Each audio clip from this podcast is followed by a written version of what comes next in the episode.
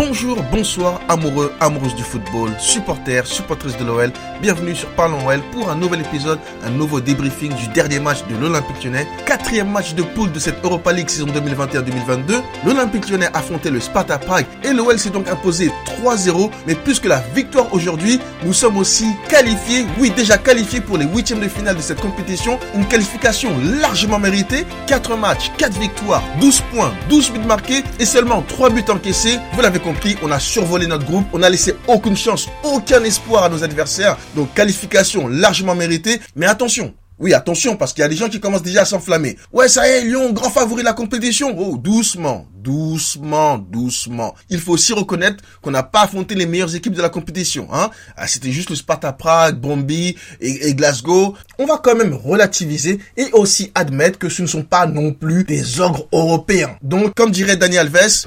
calme, calme. On va donc revenir brièvement sur cette rencontre et je veux aussi vous donner mes tops et mes flops lyonnais. Encore une fois, j'aimerais remercier toutes les personnes qui écoutent Parlons Well. Merci pour l'encouragement, la force que vous me donnez. Chaque écoute, même si c'est la moitié d'un épisode, même si c'est juste un like sur Instagram, un retweet sur Twitter, qu'importe. Merci à tous et à toutes et particulièrement à une personne qui habite en Suisse. Je ne sais pas qui tu es. Hein. Si jamais tu écoutes cet épisode, n'hésite pas à me contacter sur Instagram. J'aimerais vraiment te remercier personnellement. Y a d'autres personnes en France et en Angleterre qui écoutent, mais j'ai remarqué que cette personne écoute particulièrement quasiment tous les épisodes. Je t'aime. Voilà, tout simplement, je t'aime. Ah ouais, il y a un petit côté romantique sur Parlons c'est ça. Oui, parce qu'ici, on partage de la joie, de l'amour, notre passion, euh, le football, l'Olympique lyonnais. Donc, c'est aussi ça, Parlons Des moments comme ça, chaleureux, des moments... Euh, ah, ah, calmez-vous, calmez-vous. Calme, calme. Tranquille, commencez pas, on n'est pas, on n'est pas des fragiles non plus. Allez, petite intro et on y va. Parlons football sur Parlons OL.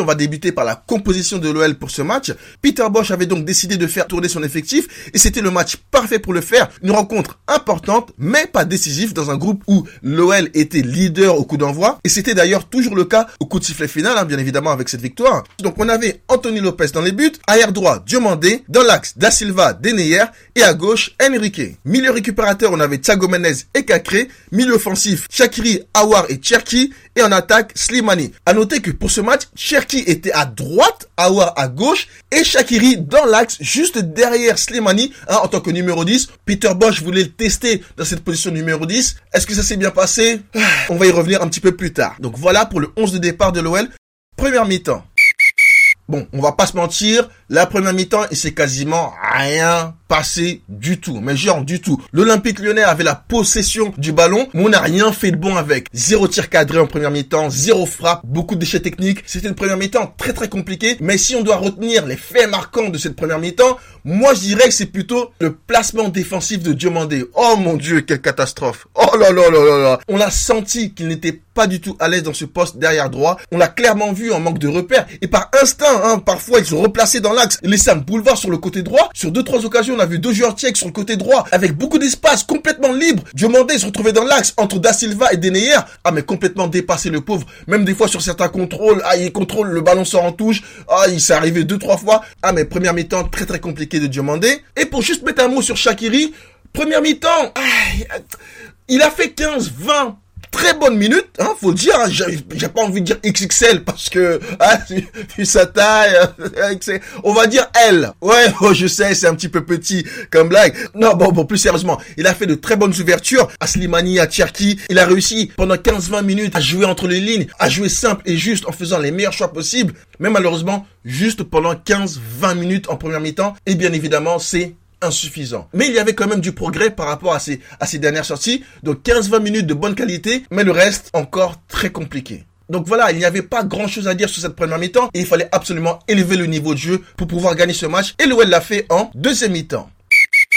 En deuxième mi-temps, l'OL a tout simplement élevé son niveau de jeu pour pouvoir gagner ce match. On a été beaucoup plus tranchant, joué un petit peu plus vite vers l'avant. 60e minute de jeu, belle prise de balle et percée de Cherki sur son côté droit qui voit l'appel de Slimani. Passe magnifique de Cherki en profondeur pour l'attaquant algérien. Ce dernier résiste à la charge d'un défenseur tchèque et va dribbler le gardien roumain. Ça fait donc 1-0 pour l'OL. Très très belle action sur ce but. Moi ce que j'aime avec Cherki, hein, et ses prises de balles, c'est ses, petites feintes de corps dynamiques là, les passements de jambes chaloupés. T'as l'impression il caresse la balle, il danse avec le ballon, hein, il te fait des petits pas de salsa. Ah mais c'est à la limite érotique ce qu'il fait avec le ballon, c'est sensationnel.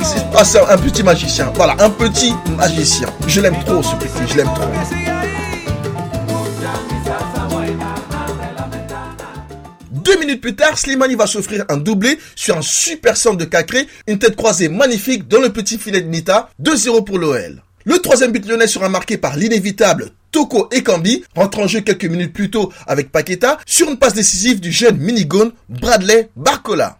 Toko, c'est 6 buts dans cette Europa League. Eh, écoutez, moi je suis persuadé, mais vraiment persuadé, que les jeudis, lorsqu'on joue en Europa League, Toko Ekambi, il enfile le maillot du Cameroun en dessous de celui de l'OL. Parce que dans sa tête, lui, c'est sa compétition, c'est la canne. Là, c'est la, là, il joue la canne. D'ailleurs, je ne sais pas si vous avez vu ou entendu l'interview qu'il a fait en fin de match.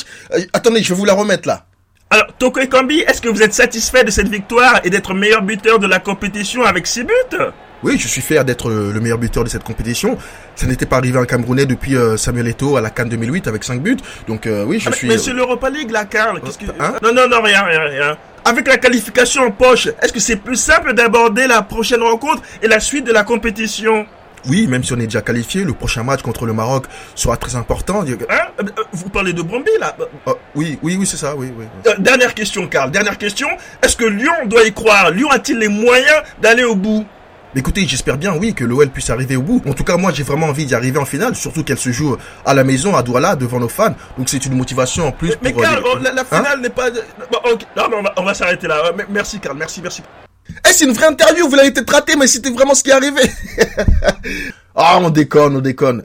Rencontre qui s'est donc terminée sur le score de 3-0 pour l'OL, même score que contre Brandby, et d'ailleurs même scénario, hein, pre- première mi-temps très poussif de l'OL, mais on est revenu des vestiaires avec un visage beaucoup plus conquérant, beaucoup plus déterminé, et ça a donc payé avec ces trois buts, cette victoire et cette qualification en huitième de finale. Bravo à l'Olympique lyonnais. Allez, on va passer au top et au flop lyonnais de cette rencontre. Comme d'habitude, trois tops et trois flops. Je vais commencer par les flops. Premier flop, sans surprise, Diomandé en difficulté sur ce match, dans un poste qui n'est pas le sien. Honnêtement, ça peut se comprendre, même si techniquement, il doit faire beaucoup mieux, hein, même si c'est pas son poste. Techniquement, il se doit de faire quand même beaucoup mieux. Mais voilà, merci d'avoir dépanné à ce poste-là, mais plus jamais, plus jamais Diomandé arrière droit. Non, merci pour le dépannage aujourd'hui, mais ça ira, ça ira. Mais en tout cas, ce match ne va pas remettre en question le très bon début de saison de Diomandé. En défense centrale, jusque-là, il a été impeccable. Donc franchement, il n'y a pas de quoi lui tomber dessus juste pour ce match. Il est passé à côté de son match dans une position qui n'est pas la sienne. Voilà, ça arrive. Deuxième flop, Thiago Mendes, un petit peu le même constat que Diomandé, un petit peu le même constat que Diomandé sur le fait que jusque-là, Mendes, il est remplaçant, mais à chaque fois qu'il est rentré, à chaque fois qu'il a joué titulaire, pour l'instant, il a fait des matchs corrects ou des très bons matchs, mais donc il fait une bonne saison, mais sur ce match, on l'a senti un petit peu emprunté, même dans le jeu long, qui est son point fort, il a raté deux, trois transversales, de longs ballons un petit peu qui sont allés directement vers le gardien ou, ou les défenseurs adverses. Il a été solide un petit peu défensivement, surtout en deuxième mi-temps, mais, mais c'est pas le Mendes qu'on connaît, qui peut apporter beaucoup plus à l'équipe. Un match très très moyen Mendes, donc il fait partie aujourd'hui de mes flops. Troisième flop, Shakiri. Malgré une première mi-temps assez correcte et quelques fulgurances avec des très bonnes passes, notamment une magnifique à Slimani qui se retrouvait en contre un avec Nika le gardien romain et qui, a, et qui a frappé largement à côté. Euh, D'ailleurs c'était une occasion en or sur un ballon magnifique. Euh, Slimani vraiment il a gâché cette occasion. Ça aurait pu lui faire une passe décisive à, à Shakiri, mais non ça n'a pas été le cas. Et Shakiri d'ailleurs qui rate aussi une très grosse occasion en fin de match. Donc voilà, Shakiri encore une fois un match insuffisant, beaucoup mieux déjà que ses dernières sorties.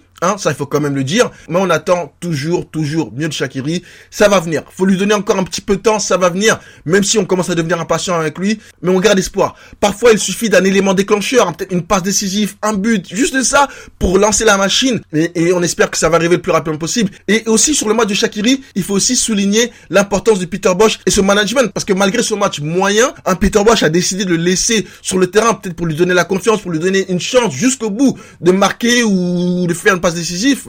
Même si derrière la tête, il a laissé parce que j'imagine qu'il ne va pas être titulaire lors du prochain match contre Rennes. Même malgré ça, il ne l'a pas remplacé. Il aurait pu le faire malgré tout. Il a laissé sur le terrain pour lui montrer qu'il le faisait confiance malgré ce match compliqué. Pour moi, c'était un petit peu synonyme de soutien à son joueur. Soutien qu'il a d'ailleurs publiquement affiché en conférence de presse. Il faut continuer à supporter le soldat Shakiri. Ça va venir. Allez, on va passer au top lyonnais. Premier top, Cacré. Masterclass encore de notre petit prince. À la récupération, il fait toujours les meilleures passes, les meilleurs choix possibles. C'est un truc de malade. Ce joueur, il est trop, trop, trop fort. Non, franchement, très, très bon match de Cacré.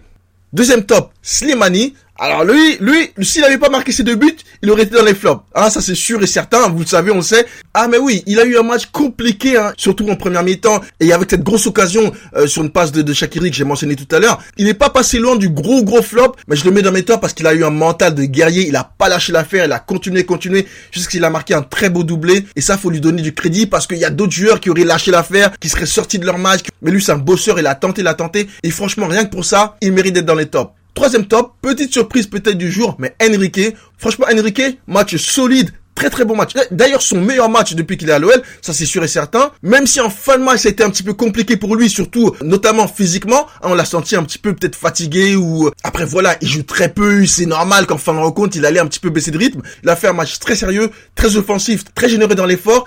Mais durant la rencontre, on l'a vu assez discipliné, très très encourageant pour la suite. On l'a un petit peu taquiné hein, sur les réseaux sociaux, même moi, je l'ai un petit peu taquiné de temps en temps. Mais de ce qu'il a montré aujourd'hui, c'est synonyme d'espoir pour la suite il va, j'espère, progresser. Et s'il continue à montrer de belles performances comme ça, ça va vraiment soulager l'équipe et les supporters.